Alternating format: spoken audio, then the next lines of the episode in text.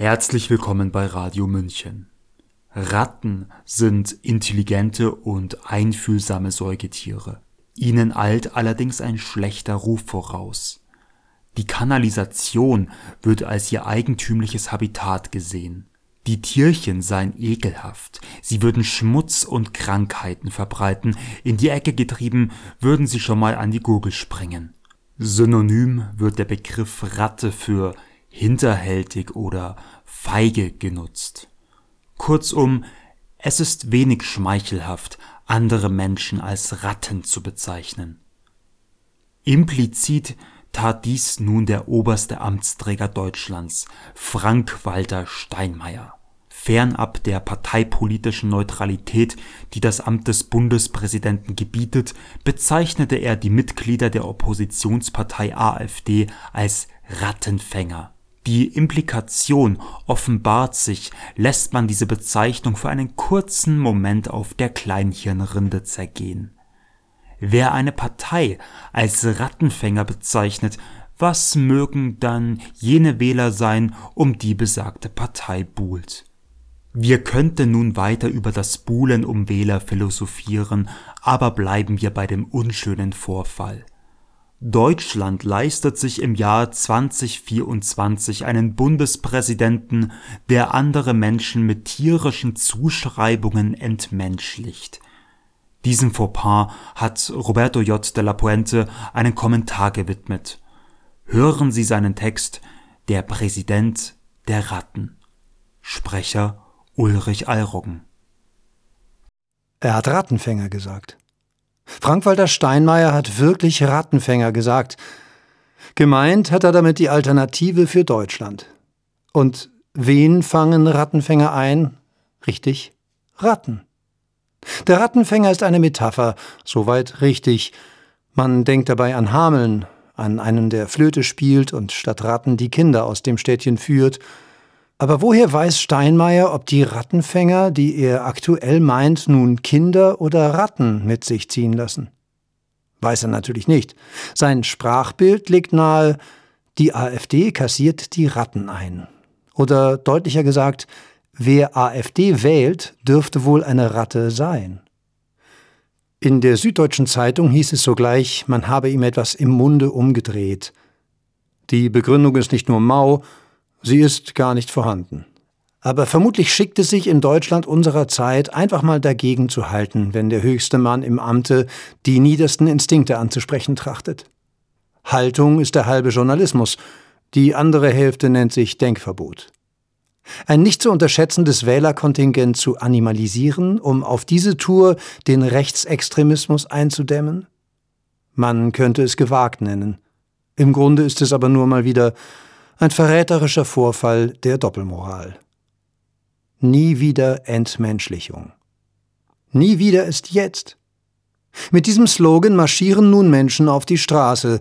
Dieses Nie wieder, das war die Parole nach dem Zweiten Weltkrieg über Dekaden. Gemeint war, dass nie wieder geschehen soll, was in jenen zwölf Jahren des tausendjährigen Reiches geschehen ist. Kein Faschismus mehr was bedeutete kein Staat mehr, der Willkür ausübt, der Menschen tötet, Krieg führt und den öffentlichen Raum gleichschaltet, und was auch nie wieder geschehen sollte, Menschen zu entmenschlichen. Zitat Wir sagen, der Typ in der Uniform ist ein Schwein. Das ist kein Mensch, und so haben wir uns mit ihm auseinanderzusetzen. Zitat Ende. Dieser Satz stammt von Ulrike Meinhoff. 1970 war das. Die RAF verlor jeden realistischen Bezugspunkt und landete im Fanatismus. In so einem Zustand wird aus dem Kontrahenten, dem Gegner und Feind, leicht eine Kreatur, die keine menschlichen Züge mehr trägt. Sie wird zum Unmenschen und nicht selten zum Tier. Oft zu der Sorte Tier, die man nicht gern im Haus hat. Spezies, die für Dreck, hygienischen Mangel oder Krankheiten stehen, die Hutu nannten die Tutsi Kakerlaken. Dann begannen sie den Völkermord an der Tutsi-Minderheit. Die Ukrainer sprechen von Russen als Orks, also als golemeske Wesen, die dem Schlamm entsprungen sind, die stinken, nicht sonderlich intelligent sind, schiefe Zähne haben und alles andere als menschliche Züge aufweisen. Die Entmenschlichung ist ein treuer Begleiter des Krieges, denn sie ist ein Symptom der Enthemmung, einer Enthemmung, die auch in totalitären Systemen zu spüren ist. Man könnte solche Systeme auch als dauernden Krieg deuten. Wer heute voller Überzeugung skandiert, dass das, was einst geschah, nie wieder geschehen dürfe, der sollte das im Blick behalten. Und das tun einige auch, Amnesty International erklärte zum Beispiel am 26. Januar zum Holocaust-Gedenktag, dass es nie wieder Entmenschlichung geben dürfe. Nur drei Tage später vermeldet das protokollarisch höchste Verfassungsorgan der Republik, das auf den Vornamen Frank Walter hört, dass man sich vor den Rattenfängern hüten müsse. Ratten, Schädlinge, Ungeziefer. Was hier ganz offenbar wird, die Erinnerungskultur ist reine Folklore. Sie wirkt sich nicht auf die Realität, auf den Alltag aus. Man kann dessen ungeachtet der Entmenschlichung die Stirn bieten, indem man den Kontrahenten selbst entmenschlicht. Und kaum einem fällt die Diskrepanz zwischen Theorie und Praxis auf. Was haben wir der Ereignisse gedacht, in Sonntagsreden erinnert, uns ein Knopf-Special nach dem anderen reingezogen, unseren täglichen Hitler gebe uns heute, war die Maxime. Und was hat es geholfen? Die Stiftung gegen Rassismus und Antisemitismus schreibt, Zitat, die Entmenschlichung von Verfolgten, indem man sie zu Ungeziefer erklärt, ist in totalitären Regimen stets der erste Schritt zur Vernichtung. Zitat Ende. Jene Stiftung sitzt in der Schweiz. Vielleicht sähe es eine deutsche Stiftung heute bereits anders und würde dem Herrn aus Bellevue im Akt der Anti-AfD-Parteinahme zur Seite springen.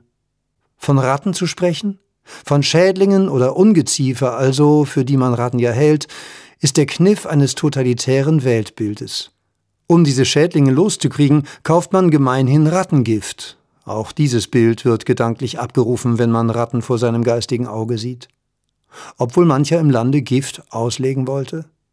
In Deutschland sollte man, geschichtlich bedingt, ein Gespür dafür haben, Juden mit der animalischen Bezeichnung krankheitsübertragender Nager zu belegen, galt zu Großvaters Zeit als der richtige Ton.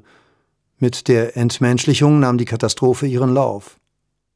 Es ist schon erstaunlich, dass es als völlig angemessen gilt, wenn ein hochrangiger Politiker und vornehmlicher Demokrat zu einer Sprache greift, die man eigentlich denen zuordnet, vor denen man die Demokratie zu schützen vorgibt.